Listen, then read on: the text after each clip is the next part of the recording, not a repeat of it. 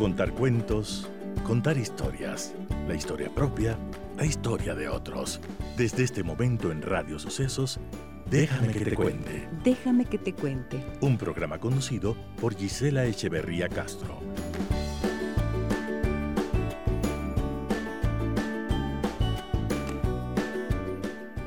Amigas y amigos de Radio Sucesos, muy buenos días, bienvenidas y bienvenidos a este día viernes en el que tendremos un programa especial para conocer muchas cosas interesantes de la cultura y también la actividad que se está desarrollando en nuestra ciudad. Un gusto para mí estar nuevamente con ustedes. Les saluda Gisela Echeverría. Déjame que te cuente. Déjame que te cuente. En la cultura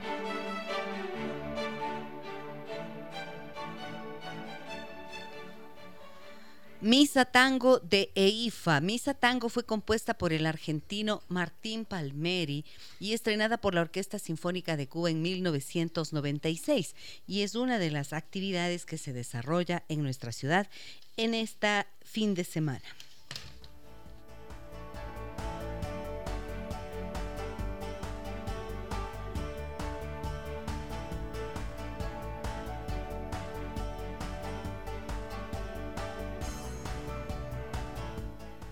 Este viernes a las 18 horas 30 en la Casa Carrión Mariscal invita a la presentación de la antología Poesía Ecuatoriana escrita por mujeres en dos volúmenes, una publicación compilada y seleccionada por el investigador quiteño Gustavo Salazar Calle dentro del proyecto editorial y de publicaciones del Centro Cultural Benjamín Carrión.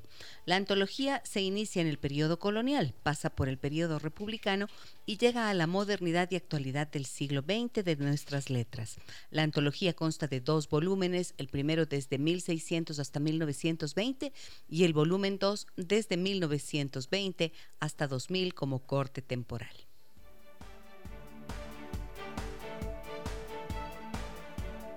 La Banda Sinfónica Metropolitana de Quito, bajo la dirección musical de Luis Castro, presenta para esta edición del Festival Internacional de Música Sacra un programa diverso que incluye en su mayoría obras originales para el formato de banda sinfónica, obras inspiradas en celebraciones religiosas latinoamericanas y en algunas importantes deidades registradas a lo largo de la historia de la humanidad, como los dioses Eros, creador de la tierra, el cielo, el sol y la luna, y Apolo, dios griego de la profecía y la música. También también los relatos míticos de la tetralogía wagneriana. El programa consta de obras de los compositores Frederick Chopin, James Swearing, Robert Smith, Sigmund Naumann.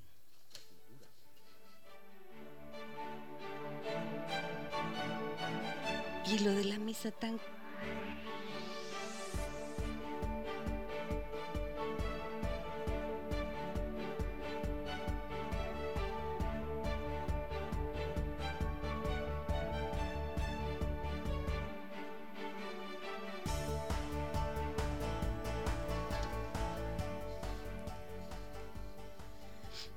Y dentro del marco del Festival de Música Sacra, en esta mañana tendremos a Fabiola Pazmiño, coordinadora del Teatro Nacional Sucre, y a la agrupación Ocan Ilu. Es un ensamble de música afrocubana de cantos a las orillas. Ya vamos a entender bien de qué se trata em, y también vamos a escuchar en vivo a esta agrupación. Bienvenidas y bienvenidos a nuestro programa. Déjame que te cuente. Déjame que te cuente.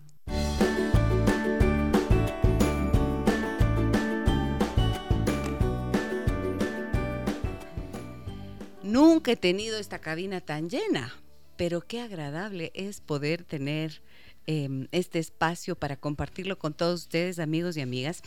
Y mm, se debe a lo que les había mencionado hace un, hace un ratito. Tenemos un festival de música sacra acá en la ciudad, pero hay una propuesta diferente, hay un enfoque distinto que creo que puede enriquecer muchísimo lo que significa el concepto de lo sagrado. Está conmigo en esta mañana Fabiola Pazmiño, coordinadora del Teatro Sucre, a quien le doy la más cordial bienvenida y también se encuentra con nosotros Miguel Carlón, que es el director musical de la agrupación de la agrupación Ocan Ilu. Es así, ¿verdad? Y también están Carla de la Giovanna, me dijo que pronunciar así. Está Fidel Minda, que es el encargado de, los de las congas y los coros. Sí, ¿no? Les voy a ir preguntando todo lo que esto significa, pero es para saludarlos. Alex Alvear, músico y compositor ecuatoriano. Y eh, está con nosotros también Stephanie Insuasti, que se encarga de la producción ejecutiva de esta agrupación. Bienvenidos todos, muy buenos días. ¿Cómo están? Muy bien, Ve cómo se oye esas voces, retumban. Bueno, un gusto tenerte aquí, Fabiola. ¿Cómo estás tú? Y cuéntanos eh, de dónde surgió esta idea de traer o de presentar la agrupación Ocanilu en el marco del Festival de Música Sacra. Bueno, muchísimas gracias por la invitación, por tenernos acá. Em, el Festival de Música Sacra se realiza todos los años y todo empieza con una convocatoria nacional, en donde agrupaciones, eh, compositores, artistas del país en general presentan propuestas que después nosotros revisamos con un comité de curatorial y, seleccionamos las, las mejores. Ya. Desde hace varios años ya venimos eh, abriendo mucho más el concepto del festival hacia las posibilidades de lo espiritual a través de la música. Y, este año fue muy emocionante ver la propuesta eh, presentada por Steph de, este proyecto Canillú que mm, vinculaba por primera vez en el festival eh, estos cantos yoruba. Entonces fue muy interesante tener algo así, mm, bastante nuevo pero con muchísimo interés, porque hay aquí una movida muy grande de, apoyo, de seguimiento y de interés en esta música. Así que mm, así empezó. Bueno, a ver, desde el 31 de marzo y hasta el 14 de abril, la Fundación Teatro Nacional Sucre celebra la vigésima edición del Festival Internacional de Música Sacra de Quito. Es un emblemático encuentro de la capital en el que se realiza, que se realiza en el marco de la Semana Santa. Y mm, claro, el objetivo, lo pone así la fundación, es crear puentes entre lo terrenal y divino a través de la música. Entonces, ¿cómo fue que nació esta propuesta Ocan Iyu? Iyu o Ilu, es que le escuché a Fabiola ah. decir Iyu y pensé que yo era el equivocado. Bueno, Ocan Ilu, bueno, Ocan Ilu, bueno, significa, Ocan significa corazón y Ilu significa tambor y también significa pueblo, entonces el corazón del tambor o el corazón del pueblo también. Uy, eso tiene un significado hermoso, ¿no? El corazón del pueblo. Y pues nace de, del gusto de, bueno, yo me dedico a, practicar esta música en su, en su, ¿cómo se dice? En su escena natural que es ceremonial, ¿no? Pero también del gusto de mostrar y de desmitificar un poco esta, esta música y estas tradiciones que un poco gracias a Hollywood y a otras cosas han sido bastante rezagadas o malinterpretadas o malentendidas, ¿no? ¿Puedes explicar qué es eh, estos cantos yoruba que decía? Claro, bueno, estos cantos eh, son muy antiguos y llegan a, América con la trata esclava, a Cuba, a Brasil, a Trinidad y Tobago y de ahí a todo lo demás de América. Y son, el concepto de orisha es básicamente le cantamos a todos los elementos naturales que conforman el mundo, que nos conforman a nosotros, ya que estamos hechos de eso mismo, del metal, del agua, de la electricidad, todo eso lo tenemos en el cuerpo. Entonces, es este, el concepto de Orisha nos recuerda eso, verlos, eh, verlo sagrado y, y darle su lugar de, de, sacralidad a todo eso que nos rodea, que a veces nos olvidamos que es sagrado y que sin eso no estaríamos aquí, ¿no? y, entonces, eso y también este eh, tiene la vertiente de, honrar a los ancestros, ¿no? Que gracias a ellos tenemos estos saberes y estas, este, esta música también, porque es, es algo ancestral, ¿no? Que viene, que venimos heredando. Miguel Carlón está hablando en este momento. Él es el director musical y también toca el tambor y ya y conga. Son todos términos un poco, eh, bueno, conga uno y conga, conga, conga, pero eh, tambor y ya, ¿qué es? la conga es un ritmo, pero es un, instrumento, es un instrumento también. Eh, bueno, el tambor batá es un trío de tambores donde se compone de principalmente de tres tambores eh, ceremonialmente son cuatro, pero los que se tocan son tres. Eh, es el tambor ya que se llama tambor madre. ya es, significa madre en, en lengua yoruba.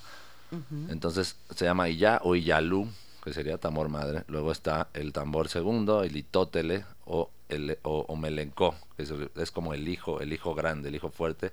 Y el tambor el eh, ocóncolo o omelé se llama, que es como el hijo pequeño, son una familia. ¿Okay? Y, el tamborero representa la figura paterna, ¿no? Entonces, somos, tiene mucho simbolismo esto, ¿no? Y son los tambores eh, sagrados. De hecho, ceremonialmente están consagrados a una orilla que se llama Añá, que es el orilla de la voz, de la transmisión. Y aquí se cree que a través de la música transmitimos hacia lo sagrado nuestro sentir, nuestras eh, plegarias o lo que queremos transmitir a lo sagrado, ¿no?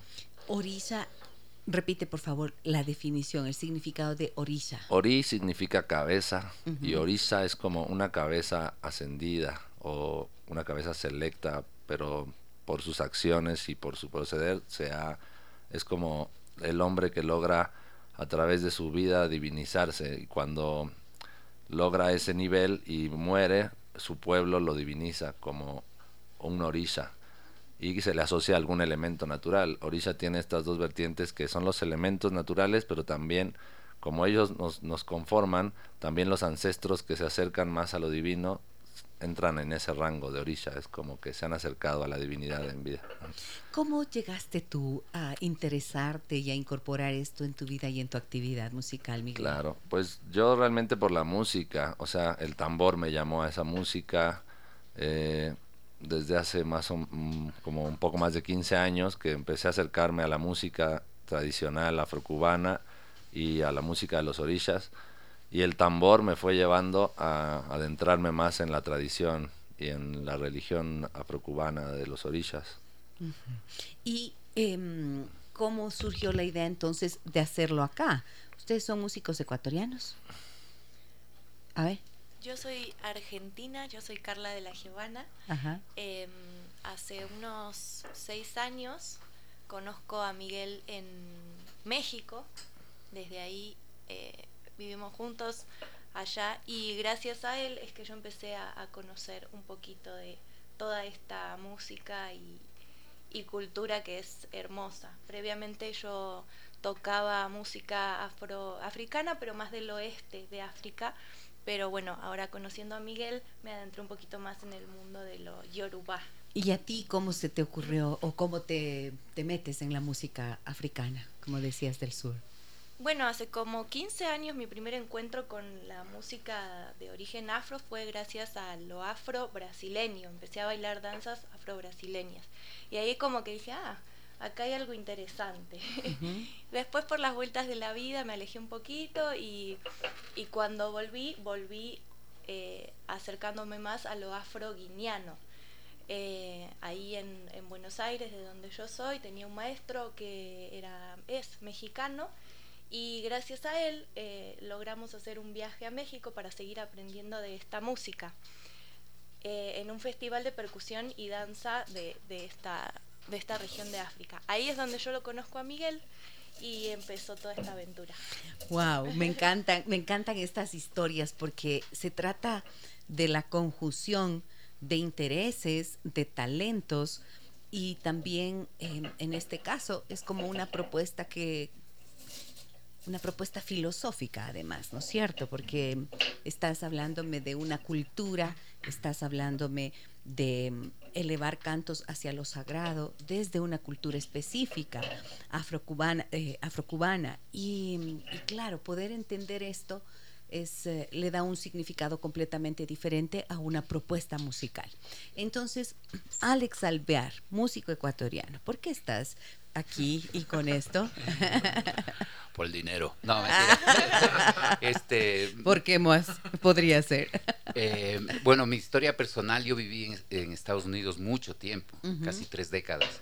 Y hubo un pedazo de tiempo eh, en mi estadía, creo que sería desde fines de los 80 a principios de los 90, como un periodo de sí, unos 8 o 10 años, que tuve la oportunidad de trabajar con músicos en Nueva York eh, y en Boston eh, y, adentrarme en la música afrocubana. Empecé por la rumba, que me, que me encantó desde que la escuché la primera canción, y después escuché la música de Santería, que tiene unas melodías hermosísimas, tiene una complejidad rítmica que traen los tambores, porque los tambores son, son tres tambores, pero tienen dos, dos, eh, dos cueros, dos parches. Entonces, en realidad es como, como seis tambores tocando a la vez. Entonces, hay una polirritmia increíble.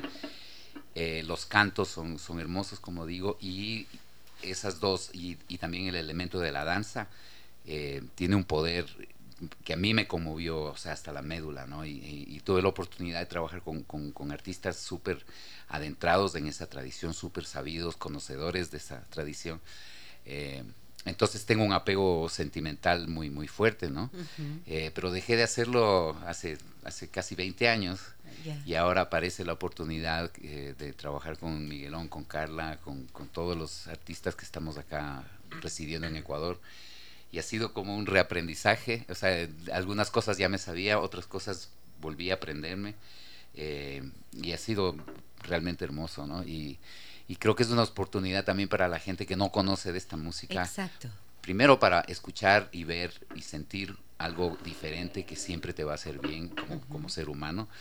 Eh, pero también lo que decía Miguelón, ¿no? Desde, como borrar un poquito esta imagen tonta y absurda y, negativa que, que, que, tienen las películas con el vudú y que están matando gente. Y no, o sea, no tiene nada que ver con eso. o sea, este, es, este es, es, una religión como cualquier otra que tiene principios muy humanitarios, hay caridad, hay bondad, hay hermandad, solidaridad, o sea, unos valores que, que lo comparten el Islam, el budismo, el cristianismo y, ¿por qué no, también la religión eh, conocida como santería.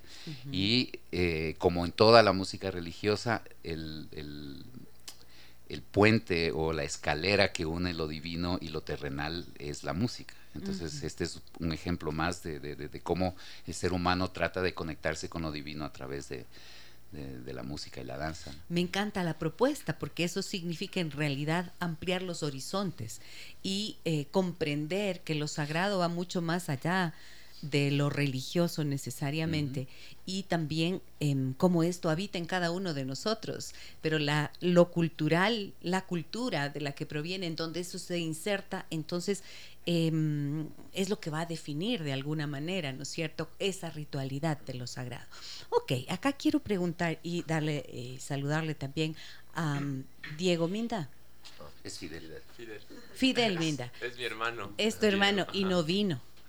Pasé lista y no estaba. Sí tiene trabajo. Él sí tiene trabajo. Él sí trabaja. No solo como ustedes que se divierten, que Fidel Minda, tú, tú estás en las congas y los coros en este grupo. Sí, bueno. ¿y cómo te metes tú en esta música? A ver, por aquí. Ahorita estoy haciendo más coros porque, bueno, el repertorio, planeamos un repertorio mucho más amplio en el que íbamos a tocar congas pero al final quedó un poco más cortito, ya más enfocado en los tambores bata. Y nada, yo soy percusionista hace como unos 20 años y mm, de hecho yo tocaba con mi hermano los batás y con Bill Medis, que es de uno de los bailarines que está también en el ensamble. Tocábamos hace mucho tiempo, ¿no? Como investigando. Él nos enseñaba un poco de, de la música mm, afrocubana, porque él en Cuba eh, aprendía, o sea, en las clases de danza, tenía como clases con tambores batá, entonces él tenía que saberse los toques, algunos cantos, como bailarín, ¿no? Entonces como que allá sí le dan mucha importancia a esa raíz eh, de su tradición. Entonces él nos enseñó hace mucho tiempo y pocas cosas realmente. Entonces ahí fue como un, un, abrir de, ojos ¿no? a, esta, a esta música. Para mí fue un descubrimiento muy bonito. Y después yo he estado como más en la música clásica. Yo empecé en, tocando música clásica. Después estudiaba más jazz. O sea, como que he estado en, en muchas vertientes musicales diferentes. Y pues hace unos cuatro años nos conocimos con Miguel Carlita en Brasil, en un festival de música mm, africana percusión y danza africana. Nos conocimos ahí, pues entablamos una amistad muy bonita y después nos vimos en México eh, dos veces ya, ¿no? Y pues fuimos como cocinando, ¿no? Esta, esta idea de, armar un proyecto con el que también podamos viajar, que ellos puedan venir a Ecuador. Y fue así, ¿no? Como a raíz del, del gusto musical y la amistad y compartir eso, pues que decidimos Yo les escucho y digo, qué envidia, ¿no? Se van por aquí, por allá, que México, que Brasil, que Cuba, que se conocen, Boston, que se que se conocen, se enamoran de la música a través de la música y ya, o sea, esto suena a libertad. ¡Qué envidia! ¿Sí o no? Pero, no se, gana, pero se no se gana, pero se goza. Exacto. Y esto es verdad eh, que, como todo el mundo dice, que la vida de los músicos es difícil. No, sí lo es, obviamente, de cualquier artista. Pero tiene, tiene un pago que no, no, no lo puedes capitalizar en dinero. Tiene un pago que te enriquece el alma, el corazón y te da felicidades que, que la plata no, no creo que puede comprar. Yo sí no creo que existe nada, nada. Bueno, no sé, seguramente sí hay algo más, pero la música creo que lo envuelve todo, creo que lo encierra todo, creo que es lo que más te hace ponerte en contacto justo con lo mejor que hay de ti, no sé, o sea, es como, como esa posibilidad de expresión, pero para el que la hace, pero también para el que la escucha, ¿no es cierto? Para los espectadores, asistir a un evento en donde puedes ver el talento y escuchar y sentir, o sea, es que te vas de, del mundo, es otra dimensión. Justo estábamos hablando de eso hace un ratito atrás. Eh, que, anoche, que fue el primer show, hubo, tú podías ver en las caras del, público como una, que estaban experimentando algo, algo, algo importante, ¿no? Algo, algo fuerte. Eh, y no necesariamente eran todos santeros, ¿no? No eran religiosos, todo, la gran mayoría eran civiles y que tal vez no habían visto esto, pero es tan, tan poderosa esta música que te, te, te, agarra desde entrada. Em, por favor, quisiera que nos digas, Fabiola, cuándo y cómo, para que hagas la invitación desde ahorita. Tenemos todavía tiempísimo en el programa y les voy a pedir que obviamente canten algo y nos hagan escuchar un pedacito, pero quiero que para las personas que nos están escuchando les pongas al tanto de la información relacionada con este evento en el Teatro Sucre. Bueno, estamos con el Festival de Música Sacra, como contaste al principio, desde el 31 de marzo y hasta el 14 de abril. Eh, el festival se realiza en varios espacios eh, de la ciudad, del centro histórico, de la zona urbana también, rural, em, con muchísimas propuestas.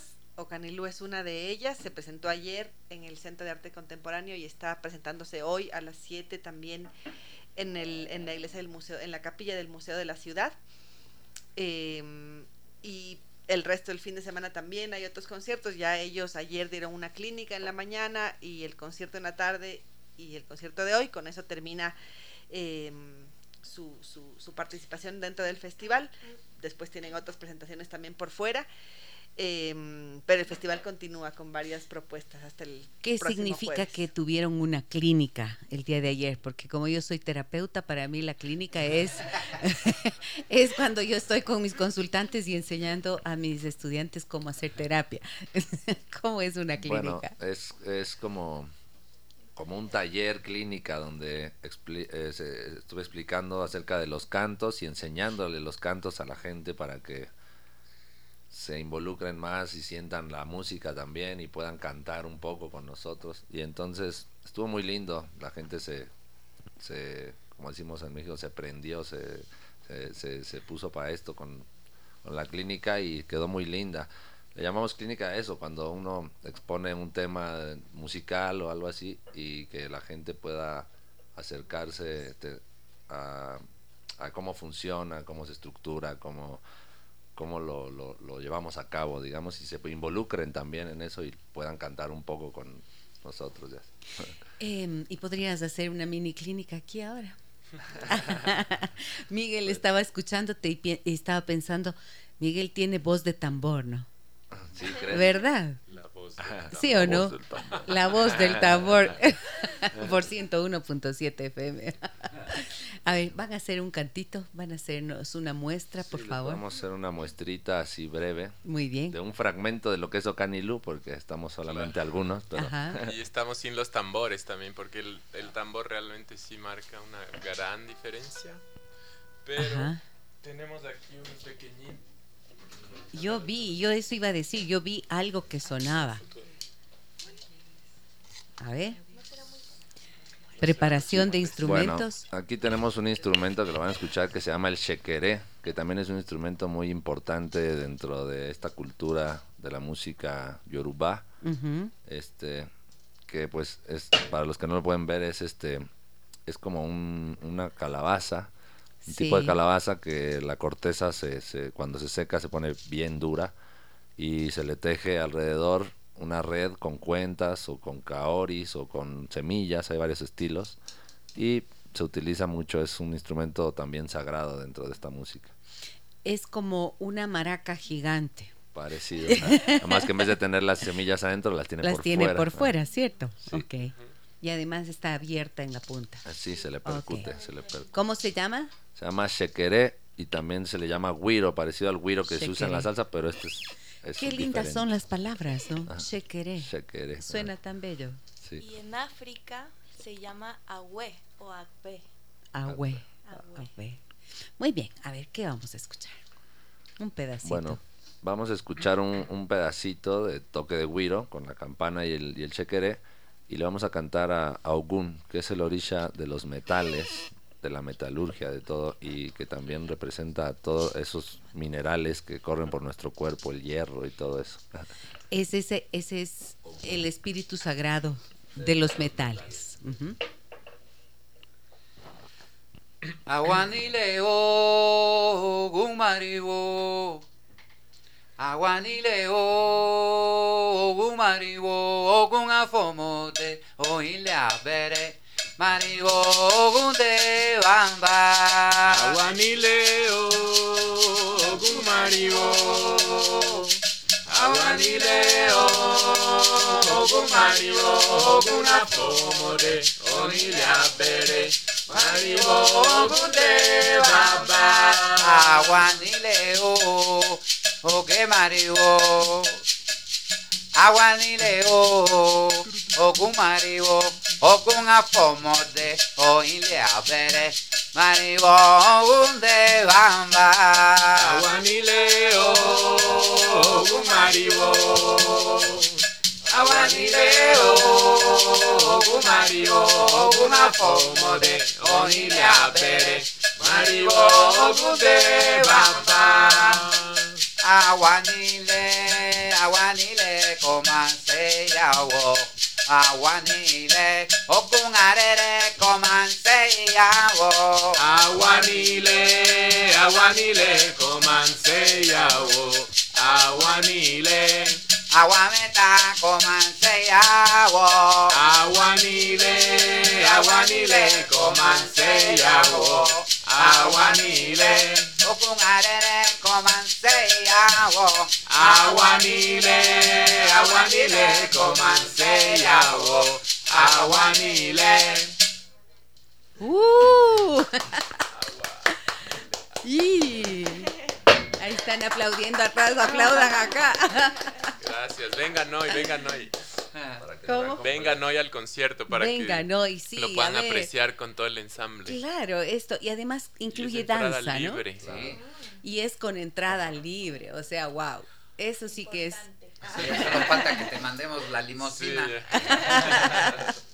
esto es hoy a partir de qué hora? A las 7 de la tarde. Arranca ya el show. 7 de la tarde y esto es en la en el Museo de la Ciudad. De la capilla, ajá, en la capilla del Museo de la Ciudad. ¿Cuál es el aforo?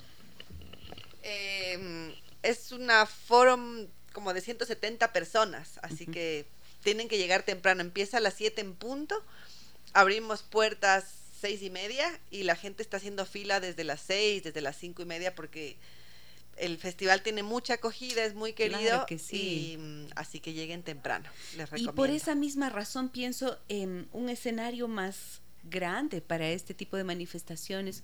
¿Por qué no? Porque el festival se hace en este tipo de espacios. El festival se hace en las iglesias de la ciudad, en espacios no convencionales. Eh, la esencia del festival es hacer estas in intervenciones en, en estos espacios en donde la música se vuelve mucho más cercana eh, las agrupaciones están muy, muy cerquita de la gente. Es un, es, un, es, un, es un espacio muy espiritual, justamente por eso. Ah, ok. Me dicen en el 099 556 3990 Buenos días, dice, qué gusto poder escuchar algo tan novedoso. Me encantaría ir. ¿Cómo puedo hacer? ¿Tengo que hacer reservación? No, no hay cómo hacer reservación. hay que llegar tempranito nomás. Con que estén 40 minutos, o sea, 6 y 20 ya estén ahí. Además es buenísimo porque si visitan las redes de la Fundación Teatro Nacional Sucre, o del Festival de Música Sacra de Quito van a encontrar varios ah, aliados estratégicos que son cafeterías, restaurantes, em, emprendimientos del centro histórico que están ofreciendo promociones, por ejemplo, La Caponata, que es un restaurante súper bonito en el centro histórico, eh, les cuentas que vas al festival y te dan un, vinito hervido y una brucheta eh, de cortesía y luego puedes ir al concierto, puedes hacer eso antes o después. Yo lo que he visto entonces es que esto es como una invitación también a ir al centro y a disfrutar de lo que nos ofrece el centro histórico, ¿no? De eso se trata. Me dicen en, eh, en, Facebook, donde hacemos nuestra transmisión en vivo de este programa, nos dice Ruth, casa llena, dice, rebosante de calor humano, saludos y abrazos para todos en la cabina y éxitos para Ocan y Lu. Gracias. Qué lindo que estén, eh, están emocionados, vieron. Ahora, pregunto esto, dijeron que van a tener una actividad, van a tener más actividades después de estas presentaciones en el marco del festival. Y ahí te pregunto a ti, te pregunto a ti, Stephanie Suasti, producción, encargada de la producción ejecutiva, que también te... Ah, y bailarina, porque te vi también que estabas cantando. Eh, bueno, sí, vamos a tener una actividad extra aparte del Festival de Música Sacra. El sábado 9 de abril nos vamos a presentar en las Cuevas del Hilaló. Eh, y este sí va a ser un evento en el que sí se va a cobrar entrada, entonces igual pueden meterse a las redes de las cuevas para que ahí se metan al link para poder acceder las personas que quieran ¿Qué son las cuevas del Hilaló? Las cuevas del Hilaló es un espacio que queda justo arriba en el Hilaló. Y soy de Ibarra, no me no conozco. bueno, por favor, no, no, en serio, en serio, no sé qué Cuando bajas al valle de, de Cumbaya y de los Chillos, hay una, un, monte que tiene una cruz encima, ese es el Hílalo. Ah, ok, ya, muy bien. Es la gran montaña. Justamente la que separa los valles. Separa los valles. Ok.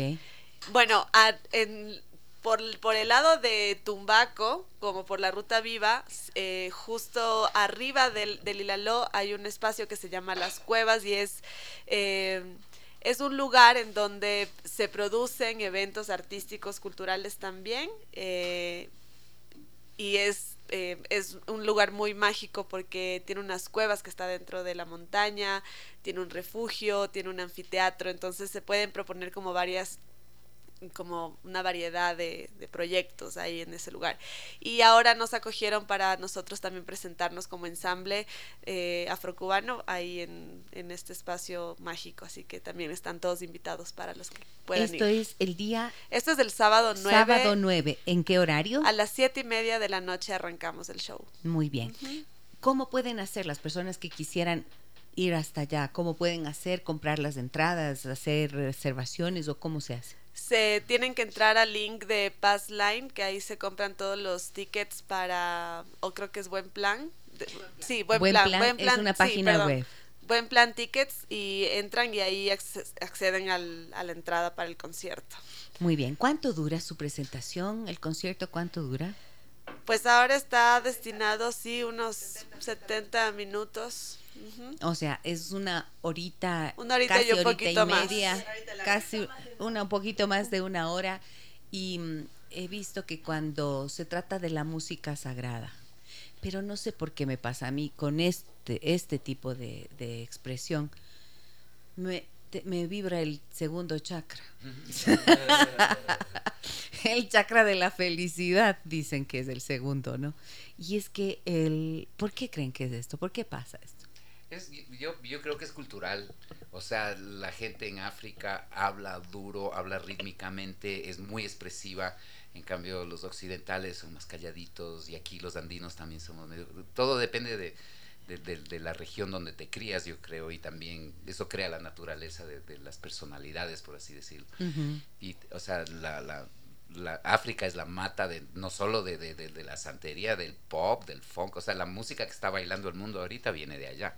O sea, le debemos tanto a África y este es, eh, es, es, una, una manifestación cultural, ¿no? O sea, las religiones occidentales han sido súper introspectivas y este, conservadoras y un poco basadas en el miedo, ¿no? Eh, y el castigo, el infierno, y, en cambio esto son celebraciones de vida, ¿no? Eh, y es otro tipo de expresarse, no, no deja de ser serio en el sentido espiritual, pero tiene otra manera de expresarse, ¿no? Es, es, eh, tiene, es otro mundo, otro planeta, por así decirlo, otra manera de ver las cosas. Sí, pienso en esto que tú decías, eh, Alex, acerca de, de cuánto le debemos a África en este sentido, ¿no? Y bueno, se sabe que es como la África es del origen del ser humano, ahí es en donde está el ser humano. Y siempre es como tan llamativo, los mejores atletas y las voces más impresionantes, siempre las he visto en afrodescendientes, ¿no es cierto? Y en nuestra cultura es como se puede admirar aquello, pero la voz, la voz que es algo tan profundo y tan particular, em, creo que son como privilegiadas esas voces. ¿Cómo es eso para ti? Pues sí, es que, como decía Alex, eh, allá digamos que la música y, y, el cante y eso, pues básicamente que es, lo podemos decir que lo maman, se mama desde niñitos, desde, desde chamaquitos, o sea, se nace en esa cultura musical. Y de hecho, por ejemplo, aquí en la tradición orilla todo es cantado, incluso los cantos cuando no hay tambores, cuando no, cuando solamente se está haciendo un rezo, todo es cantado, todo es cantado, nunca es así solo recitando el, verso o, el rezo, es, siempre es con la música, entonces está implícita en la cultura desde, vaya, desde que abren los ojos ya es musical. Eh, igual a los niñitos desde, desde bebés, por ejemplo, ya hay ceremoniales donde hay mucha música, donde se está pidiendo por ese, por ese bebé que crezca, que tenga un buen destino, que pueda realizarse, ¿no? Como persona y como a mí me parece tan valioso esto que ustedes hacen, em, porque creo que habla también de una reivindicación, ¿no es cierto? Em, y salir de estos, de estos temores absurdos, como decían hace un rato, mal fundados acerca de que esto está asociado al, no sé, pues a la oscuridad, a la magia negra, exacto, al, al vudú como algo que, bueno, está hecho para dañar al otro. Y, y pensar en que un canto que se eleva hacia estas divinidades, hasta hacia estos elementos sagrados, desde lo sagrado. Digo, bueno, es tan necesario abrir la mente a estas posibilidades de aprender, porque siempre estamos, no importa la edad que tengamos, siempre somos educables, ¿no es cierto? Entonces creo que en ese sentido, sí, por suerte, están haciendo ustedes una tarea bien importante. Quisiera escucharles otro poquito. Eh, aquí me están diciendo eh, mensajes. Miren lo que me dicen. Buenos días, excelente programa. Qué lindo que esté abierto el Festival de Música Sacra a todo tipo de culturas. Me encantan. Felicitaciones al grupo. Saludos, soy Cristina. Eh, felicitaciones por la entrevista, mi querida Dice Muchos éxitos al grupo. Para mí es nuevo lo del canto a las orillas. Muy bonito conocer su significado. Ajá corte, debo irme a un corte, me están diciendo, voy al corte, volvemos enseguida. Y así nos ponemos de acuerdo para escucharlos más. O, Ocan y Lu están con nosotros en esta mañana. A propósito de, de Atenas y cuna de la civilización y mm, del panteón, del panteón griego, también hay un panteón dentro de la cultura yoruba. Sí, explica eso un poco, Alex. Bueno, son, son varias deidades eh, que tienen sus propiedades, sus cualidades, sus poderes, eh, pero que a la vez se complementan entre sí. O sea, no es, cada, cada una tiene, tiene una, una, característica muy particular, pero es parte de los elementos, como decía Miguelón, de los que estamos hechos nosotros, los seres humanos y el, universo en realidad. Ok, entonces ahí vamos a escuchar algo, ¿no es cierto? Bueno, algo que no había mencionado, pero que me parece importante. Miguel Ángel eh, Carlón, el director de Ocanilú, es percusionista especializado en folclore afrocubano, tiene más de 20 años de carrera artística, él es mexicano. Tú eres de México y estás aquí de visita por el festival. Sí, sí, vinimos a, a presentar en el festival esto, gracias a la propuesta de Steph, que de Stefan Suasti, que siempre me... Uh, a ver. Uh. ella, ella, pues la verdad es que mucho se debe a ella porque ella fue la que nos agitó para venir y para conformar todo esto y presentarnos en el festival. Entonces, muchas gracias, Steph. Claro, porque el trabajo, invisible de los productores, o sea, sin, sin tu idea no estaríamos escuchando esto. Y sin tu trabajo, por supuesto. Mandando, haciendo, armando toda la propuesta. Qué bueno, gracias, gracias a ti por traerlos, por hacer posible esto, claro que sí. Y a ti, ¿tú cómo los conociste? ¿Cómo llegaste a ellos? Bueno, igual, eh, igual que Fidel, yo también fui al Festival de Música y Danza Africana en Brasil y ahí estuvimos tomando unos talleres eh, y ahí los conocimos a los chicos. Y después empezamos también a, entablar una amistad, fuimos a México, los, volvimos a ver. Y esta segunda vez que volvimos a México porque... Eh, también fuimos como a hacer unos conciertos con Fidel, entonces ahí estábamos sentados en la casa de Miguel, de Miguelón y Carlita y fue como, ¿qué hacemos para llevarlos a Ecuador? entonces fue ahí, ahí surgió todo en realidad. Qué bien. Y bueno, ha sido, ha sido necesario que esto ocurra, ¿no es cierto? Para que podamos tener, mm, acceder a este conocimiento. Esto me parece que es la maravilla. ¿Han visto esto que se llama el, el efecto mariposa, ¿no? El efecto mariposa, que dice que el aleteo de una pequeña mariposa ahí en Mindo, eh, aquí, por ejemplo, en el noroccidente de Quito, em, puede alterar el curso de los vientos hasta llegar a producir incluso un, un tsunami en Malasia. Y ese es el efecto mariposa la idea, el sentimiento, el encuentro de alguien y luego eso se convierte en algo más grande y más grande que puede llegar, como por ejemplo hoy, a las personas que nos escuchan y nos acompañan para conocer más de ustedes. Vamos a escuchar algo más. A ver. Empieza. ¿Quién, quién empieza? A ver se están poniendo de acuerdo. Ocho si allí lo da, mala mala ode. Ocho si allí lo da, mala mala ode. Ocho si allí lo da, mala mala ode. Ocho si allí lo da, mala mala ode. Gire gire, ode mata, wole wole. Gire gire, Wole matra, wole wole. Yambele ke iworo. Ode mata colona. Yambele ke iworo. Ode mata colona. Yambele ke iworo. Ode mata colona. Yambele ke iworo. Ode mata colona. Ode pa ode mata. Iguala. Ode pa ode mata. Iguala. Ode pa ode mata. Iguala. Ode pa. Ode de. Aguare kumpoya. Ode de. Aguare kumpoya. Ode de. Aguare. Ode mata kilo yu. Iguala. Ode pa kilo yu. Iguala. Ode Ode pa pa. ode mata. Iguala. Ode Ode pa pa. ode mata. Iguala. Ode Pa pa. ode mata. Iguala. Ode pa. Uh, uh, uh. Qué bien. Una probadita para que se queden Una picados. probadita para que no se pierdan, vayan a hacer filita pronto en la tarde, ¿no? An- A, ver, Fabiola, otra vez. En Capilla del Museo de la Ciudad, a las 7 en punto empieza el concierto.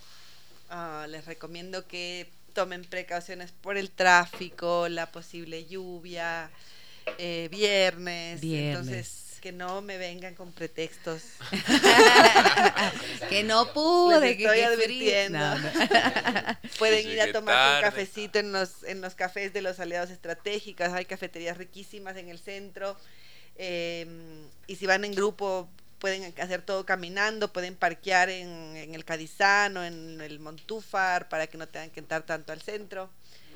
Si se lo toman con calma y con tiempo, alcanzan a hacer todo. Sí, Sin estrés. Y, y creo que es un lindísimo plan, es un lindísimo plan. Siempre visitar el centro histórico es un plan lindísimo, pero además poder ir a disfrutar de una propuesta diferente, de algo que nos hace, yo creo que vibrar aquí, yo estoy así. Sí, Me encanta. ¿Qué significa para ti esta música?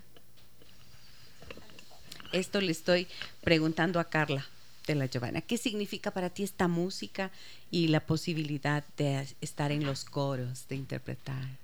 A mí me despierta muchísima alegría y amor, principalmente. Yo eh, hace, yo soy artesana además de música, entonces ¿Artesana de qué? hago instrumentos musicales. Los shakers que estamos tocando ahorita, eh, yo los hice con todo el amor. De hecho, mi, mi, mi emprendimiento se llama Percusión Yarabí Oro, que son dos palabras en, en lengua africana.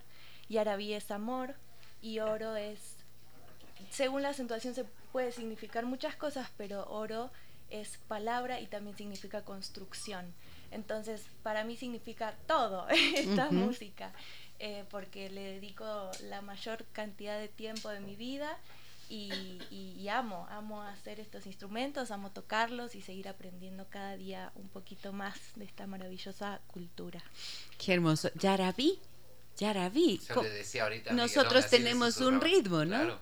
Alex, nosotros tenemos un ritmo ecuatoriano llamado Yarabí. A, a nosotros nos, nos pasó algo increíble. Había una residencia que se hizo hace unos tres años que se llama Madame B Y traen músicos africanos. Y, eh, y la idea es de que estos músicos interactúen con artistas ecuatorianos, indígenas, mestizos, afros, de todo y artistas internacionales. Y una de estas colaboraciones era con Margarita Lazo. Y, y ella quería cantar un yarabí y yo en mi cabeza decía, pero ¿cómo vamos a hacer? Porque el yarabí es un ritmo tan, pero tan eh, sufridor, tan para atrás, tan... Claro, claro. Un yarabí. eh, ¿Puedes eh, tararear algo de un yarabí? Este es garrador, mi vida es cual hoja seca que va rodando en el mundo. No Ah, tiene ningún cual. consuelo, no tiene ningún halago. Por eso, cuando me quejo, mi alma se alegra llorando, se alegra cantando. No, eso o sea, es cortavenas, pero mal plan. Sí, y qué loco, porque esa palabra Y es lento, ¿no? en, en lengua malinque es amor. Sí, Yarabí. y eso es lo que terminó, o Mm. sea, primero empezamos a tocar el yarabí y se treparon los africanos, hicieron algo pero ma- maravilloso, así que nos dejó a todos atónitos y después terminamos y, y Ahmed, el director, el africano, nos dice, yarabí quiere decir amor. Ah, qué belleza. ahí, ahí ya nos, Ya. nos caímos al piso, ya nos derretimos. En lengua malinque dijiste. Lengua malinque. ¿Qué es la lengua Eh, malinque? bueno, pues se habla, es de los de los pueblos malinques que habitan en Mali, Guinea, eh, es toda esta, todo el oeste de África, que Mali, Guinea, Burkina Faso, toda esa parte habla, son eh, pueblos malinques que descienden de esos de esa cultura malinque que tengo entendido que comienza en Mali y de ahí se expande a otras partes. Yarabí significa amor. ¿Qué- Y bueno, cabe decir que lo yoruba viene de otra región de África, que es de lo que en la actual Nigeria y parte de Benin.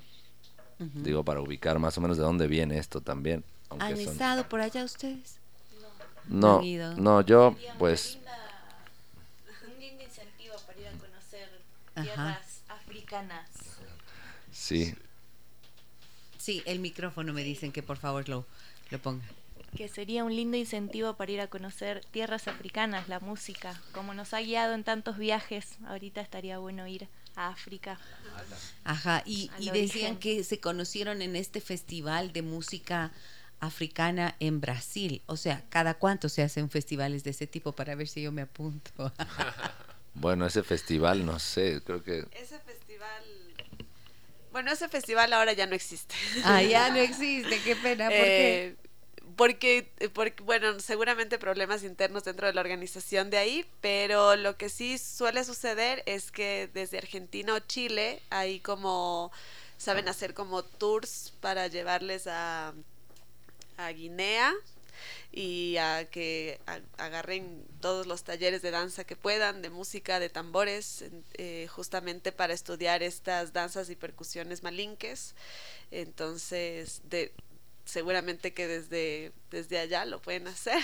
Ujú. Eh, y también, bueno, si se van a Europa, en Francia hay un montón, en México hay un montón Ajá. de escuelas de danza afromalinque, Mm. eh, o sea, en- es una cultura que se está ahorita también como Y expandiendo un poco. de nuestra, de nuestro pueblo afroecuatoriano, Alex, ¿qué tenemos en este sentido? O sea, la raíz está, o sea, si tú escuchas una bomba, una una, bomba, que tiene mezcla de África con música indígena, tiene melodías indígenas, pero el ritmo es, es africano. Bueno, en la costa norte de Esmeraldas, la marimba, que tiene también un- una, una raíz directamente con, con África. No existe la, la religión, por así decirlo, como, como sucedió en el Caribe.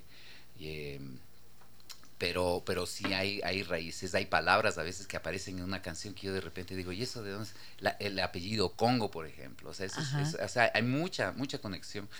Eh, pero Minda también, claro. Minda, Congo. Ajá. Sí, entonces eh, lo que lo que diferencia un poco que acá no, no, no se practicó como una religión formal. Yo creo que el, el- el- El- el embate el- católico el fue demasiado fuerte. claro.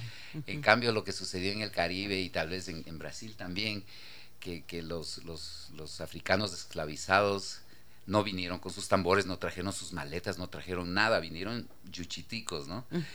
Pero lograron mantener esta, esta, esta, estas creencias y su música en, en su im- imaginario y después utilizaron las, las imágenes católicas, San Lázaro, Santa Bárbara, Jesucristo, todas estas imágenes y, y cantaban y bailaban con esas imágenes. Y los, los españoles pensaban que era su manera de conectarse con, con el cristianismo, pero en realidad fue una, una estrategia súper, súper pilas porque lograron lograron eh, cantarle a sus, a sus orillas, pero con, con la, la simbología cristiana y no les cayeron Mm. encima. A pesar de que no, no, o sea, fue prohibido al principio y poquito a poco fue saliendo.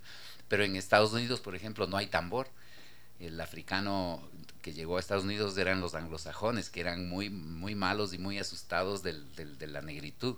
Entonces en Estados Unidos no hay tambor Ah, el mira. canto, ahora que tú hablabas hace un rato, el canto, la- el, culto al canto El es increíble porque desde, desde la época de la esclavitud trabajando, cantaban En las en plantaciones. las plantaciones ajá. y, y- y bueno, Y la de ahí nace la música gospel. y de ahí viene el pop, y blues, Michael Jackson y el funk y James Claro. Brown y todo lo que la gente, hasta el reggaetón, o sea, todo lo que está bailando la gente en, No, en a el mundo. a ella me opongo, a ella me opongo. Pero-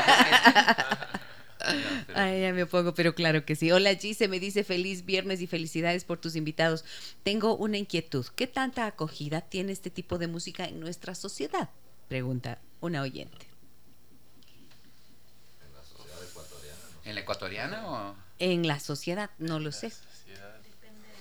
Depende del lugar, Claro, ¿no? depende del lugar. Por ejemplo, en México es, es después de Cuba, que es de donde viene la tradición meramente afrocubana, que a su vez vino de Nigeria. Este, en México, por ejemplo, es súper viva la tradición. Viven muchos cubanos, pero también muchos mexicanos estamos iniciados y llevamos a cabo esto cotidianamente. O sea, hasta ya es parte de la cultura, así, pero a, a full, como dicen aquí, sí, muy fuerte. Este, y en Venezuela, por ejemplo, también o sea, está súper integrado ya en la cultura, aunque este, todos lo, lo heredamos de Cuba, digamos, los demás países de América, bueno, excepto Brasil y Trinidad y Tobago, que tienen su raíz también más antigua de esta misma tradición. Pero bueno, la acogida mínimo, yo no sé en Ecuador, la verdad, porque es la primera vez que vengo, pero en México ya es parte de la cultura. Todos los días se tocan tambores. Yo, yo me dedico a tocar tambores ceremoniales allá y tocamos todas las semanas, todo el tiempo estamos tocando. ¿Y qué sientes tú cuando estás tocando el tambor? Bueno, pues para mí es todo. Yo básicamente que me dedico al 100 a, esta música y bueno, también a otras músicas tradicionales de México y eso, pero eh, sí, sí, estoy de lleno ahí. Entonces para mí es una, una forma de expresarme eh, necesaria. y este, y aparte que me encanta, o sea, y eh, también la hermandad que se genera entre los tamboreros, nos conocemos todos, hay una hermandad que incluso trasciende fronteras. Eh, a los que tocamos tambor ceremonial se nos dice Omo Añá, hijos de Añá, que es el orisha de la música y de la transmisión. Y yo, por ejemplo, gracias a esta hermandad se me han abierto puertas en otros países y eso, y que te dicen, hermano, ven para acá, tú eres tamborero, ven para acá y te quedas en mi casa, no sé qué. Y entonces es, es muy lindo eso, entonces es todo lo que se genera, no solo la música, la hermandad y todo eso para mí es todo, vaya. Es todo. ya dije todo como 50 veces. Fidel. Fidel, tú aquí en el aquí en el Ecuador como percusionista, ¿en dónde estás? ¿En dónde trabajas habitualmente o qué haces? ¿No estás? ¿Tenemos tiempo? Sí. Sí. Este... me estoy, como les decía a los chicos, me estoy autoexplotando un poquito últimamente. Ah, no, pues eso es parte de nuestra cultura actual de supervivencia y de emprendimiento. cuando uno es freelance también, em, uno no sabe cuándo, cuando hay trabajo, y menos en la música y en el arte, ¿no? Entonces estoy como que aceptando muchos proyectos que me han invitado y mm, sobre todo últimamente con grupos de teatro. Entonces estoy trabajando haciendo música en diferentes grupos de teatro, lo cual también me, ha dado mucho aprendizaje positivo. Em, y también tengo mi proyecto personal que se llama Pitecus. Les invito a que lo escuchen en Spotify, en, las plataformas, en YouTube también. Tenemos unos videitos y... ¿Y qué haces pues, aquí? ¿Qué es Pitecus? Pitecus, bueno, ahorita estoy replanteando un poco porque tengo varios formatos. Uno es a trío, que justo estuvimos en México eh, tocando hace unos meses. Em, es un trío más enfocado al jazz, es una mezcla de jazz con músicas del Ecuador, digamos, mm, intentando incorporar la música afroecuatoriana, pero mezclándolo con un lenguaje más jazzístico. Y ahora estoy trabajando en un solo, que es un formato solista, que uso una Loop Station, que es una máquina que voy grabando sonidos y hago percusión corporal, toco varios instrumentos. Eso, ajá. Wow, es que yo escucho esto y digo, ¿cómo es, no? Cuando, em, no sé, cuando tienes un talento y dicen que todos tenemos talento para la música. Yo pienso que no todos tenemos el talento para la música, ¿verdad? Tenemos otros dones, otros talentos, pero creo que eso sí, todos estamos hechos de música. ¿Qué piensan ustedes de eso? Sí, hay una inteligencia que se llama la inteligencia musical que tú la puedes desarrollar. O sea, si no tienes talento y te gusta la música, lo puedes hacer y lo puedes desarrollar. Y claramente si hay gente que, bueno, desde niños tienen innato y se nota, esa inteligencia musical. Ajá. Y claro, a veces eh, el papá, la mamá pueden decir, a ver, que toque guitarra o que aprenda a tocar piano, pero la percusión, es que hace mucho ruido en la casa. Y ahí los padres se vuelven un poco locos porque dicen, me tiene loco con la batería. Depende, depende qué tipo de percusión. La percusión es un universo muy amplio, entonces Hay, hay instrumentos que suenan muy dulce, muy, por ejemplo la marimba es muy dulce, suena muy bajito. La tabla india también es otro instrumento que es como una caricia en tu oído. Claro, una batería sí ya es un poco más rudo. es como que le quieres matar al vecino baterista. ¿Y ustedes ¿Y, eh, tocan en casa? ¿Tocan todo el tiempo? ¿Ensayan permanentemente? donde sea. donde sea. En todo lado. ¿Y tú, Alex, cuando te oigo cantar así, ahora lo que lo último fue? Eh, un canto a Ochosi. Ochosi. ¿Quién era Ochosi? Bueno, Ochosi eh, es, es, uno de los orillas del panteón Yoruba y representa, es el orilla de la casa, a los, de los cazadores. Ahí le dicen Odede, Ode es cazador en Yoruba y es como el patrono de los cazadores, pero también tiene mucho que ver con el conocimiento del monte, de las plantas medicinales, porque eh, eh, los cazadores adentran en el monte y, eso, y ellos se, se, ¿cómo se dice? Se encomiendan a Ochosi para traer fructífera, para que la casa sea fructífera y eso. Pero Ochosi también dentro de sus concepciones más esotéricas también es el justiciero, se dice que es como la justicia, representa la justicia divina, por decirlo de una forma, como que su flecha siempre hace justicia, ¿no? Porque él es un arquero, siempre tiene un arco y una flecha. Y un arco y una flecha, yo soy Sagitario. Ah, yo también, yo también. Soy ¿Sí? Sagitario, sí. Eh, ahí está, ese es el del arco y la flecha El también. la flecha. ¿Quién es el de la música? Eh, el orisha de la música, de la voz, de la transmisión, se llama Añá. En, Afri- en Cuba se llama Añá, en África se llama Añá Galú. eh, ¿Galú o- o- Agalú? Añá. Galú. Y en, y en Cuba solamente Añá. Es el orisha que vive adentro de los tambores. El tambor batá está consagrado, ese orisha. Cuando un tambor es, es, es especialmente preparado para ceremoniales, no se toca más que solo en las ceremoniales. Y se le trata como un santo al tambor. No, no siempre se, se mantiene colgadito en, las, en, una- en un lugar especial de la casa. No se pone en el piso directamente, o sea, se le trata como un santo tal cual al tambor. Y dijiste que quien toca el tambor es el padre. Se los re- tambores son una representa como la ajá, Añá es una deidad femenina incluso la forma del tambor que tiene el tambor bata representa las curvas de la mujer o sea como la cadera y así porque tiene una forma un parche es más pequeñito representa como la parte de la cabeza y luego baja y se hace como si fuera una cadera de una mujer y se hace más más ancho, más voluptuoso. Y ese es el otro parche. Y entonces este representa el cuerpo de, de una mujer, representa muchas cosas de la fertilidad y eso. Y es por eso que el tambor bata eh, tradicionalmente, cuando es ceremonialmente, pues lo tocan los hombres por eso, porque el hombre como que está intimando con Añá, Mm. ¿no? La manoseamos un poquito. así. Entonces, entonces es por eso que... mano. Entonces es por eso que Añá, dentro del, de- del culto Yoruba, siempre hay oráculos con los que se comunica uno a tra- a- con el orisha como tal. Entonces Añá se le pregunta a quién, quién quiere que, que- que forme parte de, de esta hermandad porque ella decide quién la toca y quién no. Ento- entonces está bien es así. eso. ajá. Y entonces eso, así se llama el orisha y tiene mucho que ver con eso, con la transmisión. Nosotros decimos Añá eni banche arani aye. Añá es el puente entre el mundo de los hombres y el cielo, lo sagrado. Añá Galú, gracias por venir, por traernos hasta acá a estas personas maravillosas, a estos músicos y por permitirnos transmitirlo, ¿no es cierto? Y compartirlo y ponerlo en común a través de este programa. Me dicen por acá, miren, en el 099 556 3990, qué lindo escucharlos, dice, he subido todo el volumen de la radio, espero que lleguen mis hijos para poder conocerlos por Facebook. Saludos a todo el grupo y espero que sigan llevando cultura mediante sus cantos y danza a todo el mundo. Maravilloso. Gracias. Gracias.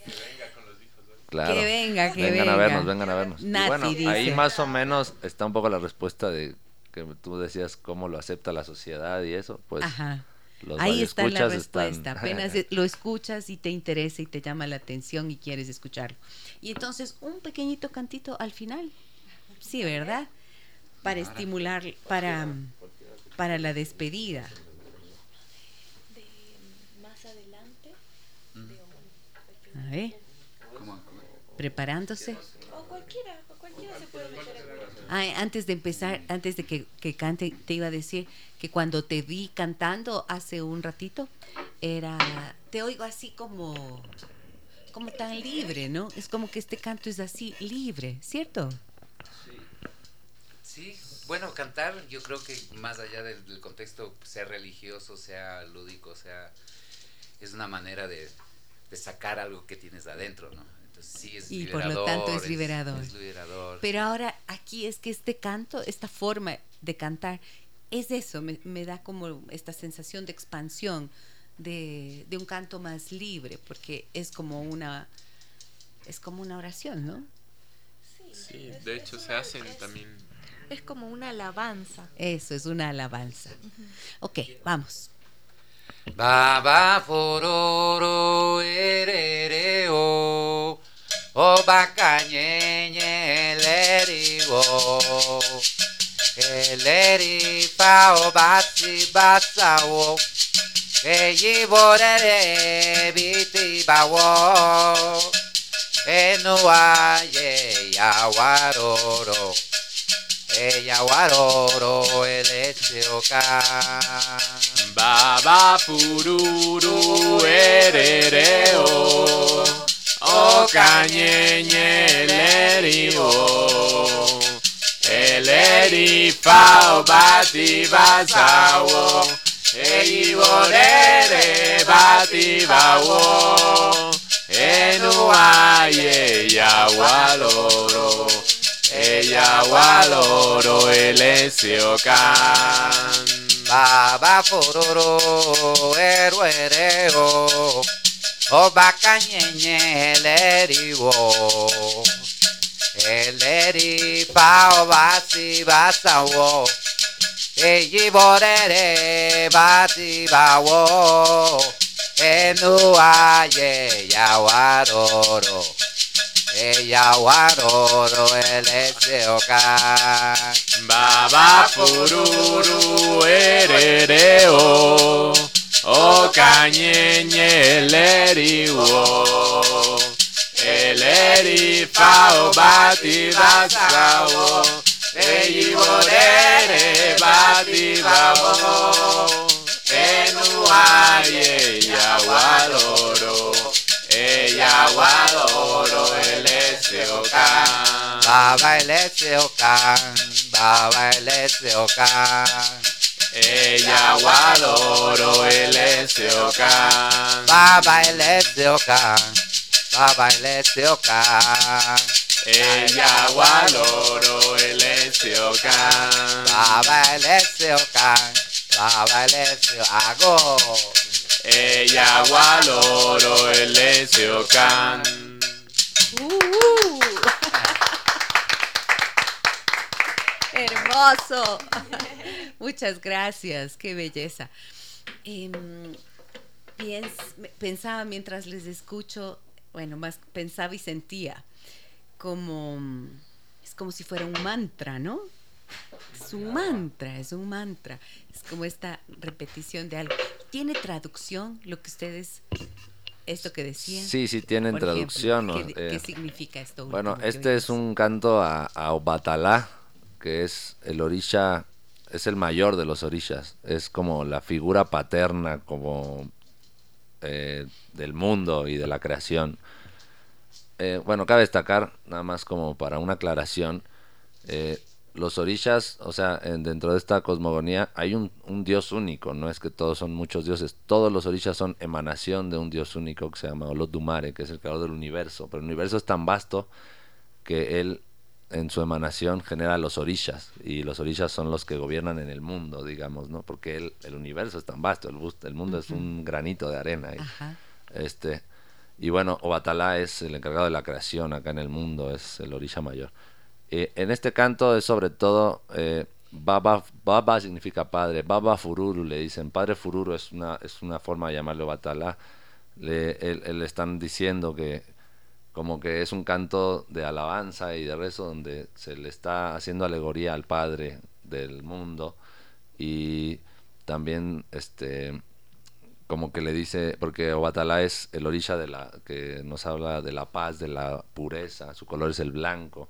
Entonces, como le dice, Padre Fururo, esté tranquilo en esta tierra, que nosotros seguiremos trabajando para para, para estar acorde a, a- con usted, a lo que usted quiere para nosotros, ¿no? Que es como la paz, la, la pureza del pensamiento, como Bobatala representa todo eso. Y la, la palabra primera, la que dijiste que es papá, es baba. Baba, baba. Este parecería que es un sonido primordial, ¿no? sí. Porque en todas las en todos los idiomas más o menos suena igual, ¿no? Mamá, dada, baba. Ah, sí, Ajá, sí. ¿verdad? Así. Qué belleza. Bueno, Es deidad de las montañas. Y también. exacto, es de edad de las montañas, porque en los mitos de la creación, Obatalá se dice que al principio el mundo era todo agua y él, él viene a la tierra y genera la tierra firme donde van a habitar los, los humanos y los animales no acuáticos, digamos. ¿no? Y, y, eh, se le asocia con las montañas, él creó a las montañas, sobre todo las montañas nevadas. Y que bueno, vale decir que la deidad de las montañas como tal se llama Oke, pero Oke es emanación de Batalá, digamos. Entonces son orillas muy cercanos. De hecho, viven juntos cuando se les adora y eso siempre es junto. Qué hermoso. Hemos aprendido, yo he aprendido un montón, no tenía idea. La verdad es mi primera aproximación a todos estos conceptos y mm, me parece realmente una riqueza enorme poder tenerlos aquí. Muchísimas gracias por venir, gracias por compartir tan generosamente también eh, su pensamiento, sus experiencias y su música. Gracias Alex también, qué bueno que te has unido en este proyecto acá. Y gracias Fabiola, porque vaya, todos estos sueños, todos estos talentos y todo aquello no sería posible si no existiera una Fundación Teatro Nacional Sucre que estuviera abierta, ¿no es cierto?, a ponerlo a la disposición del público. Muchísimas gracias también. Encantada. Gracias a ustedes, amigas y amigos, por acompañarnos también. ¿Quieren decir algo para despedirse? La última invitacióncita, a ver. Nada. Muchas gracias, muchas gracias por recibirnos. Recontentos de compartir y los esperamos. Los esperamos hoy a las 7 y en el Museo de la Ciudad, perdón. Sí, en, el en la capilla del Museo de la Ciudad. Capilla del Museo de la Ciudad, exactamente. Vayan tempranito y los que no puedan ir hoy van a las cuevas del Ilaló el sábado a las siete y media. Eso, ahí está, la invitación completa. Me dicen por aquí, Laura, en Facebook, dice, qué maravilla, gracias, qué buena energía y música poderosa. Un abrazo y aplausos para todos. Bueno, que no se lo pierda Laura con tambores y todo el show. Qué belleza, imagínense, imagínense, solamente fueron dos instrumentos y las voces. ¿Cuántos tambores son los que ponen ahí en escena? Pues ahí tocamos chequeres, que realmente son tres chequeres, con una tumbadora o conga, que es el instrumento que decíamos, la campana, tocamos batás y el coro, la danza, los tres batás que digo que son la familia, los tambores. Seis voces. de seis voces de coro. wow, entonces eso, como ella dice, poderoso. Imagínense, si solamente con lo que escuchamos es así. ¿Qué más me dicen acá? Un abrazo grande, gracias, gracias, gracias, nos dice, porque me ha estimulado y me ha alegrado el día. Pues gracias, qué bueno que les llegue eso. Muy bien, gracias también de nuevo para todos ustedes. Un abrazo muy grande y un aplauso yo quiero para todos, ¿no es cierto?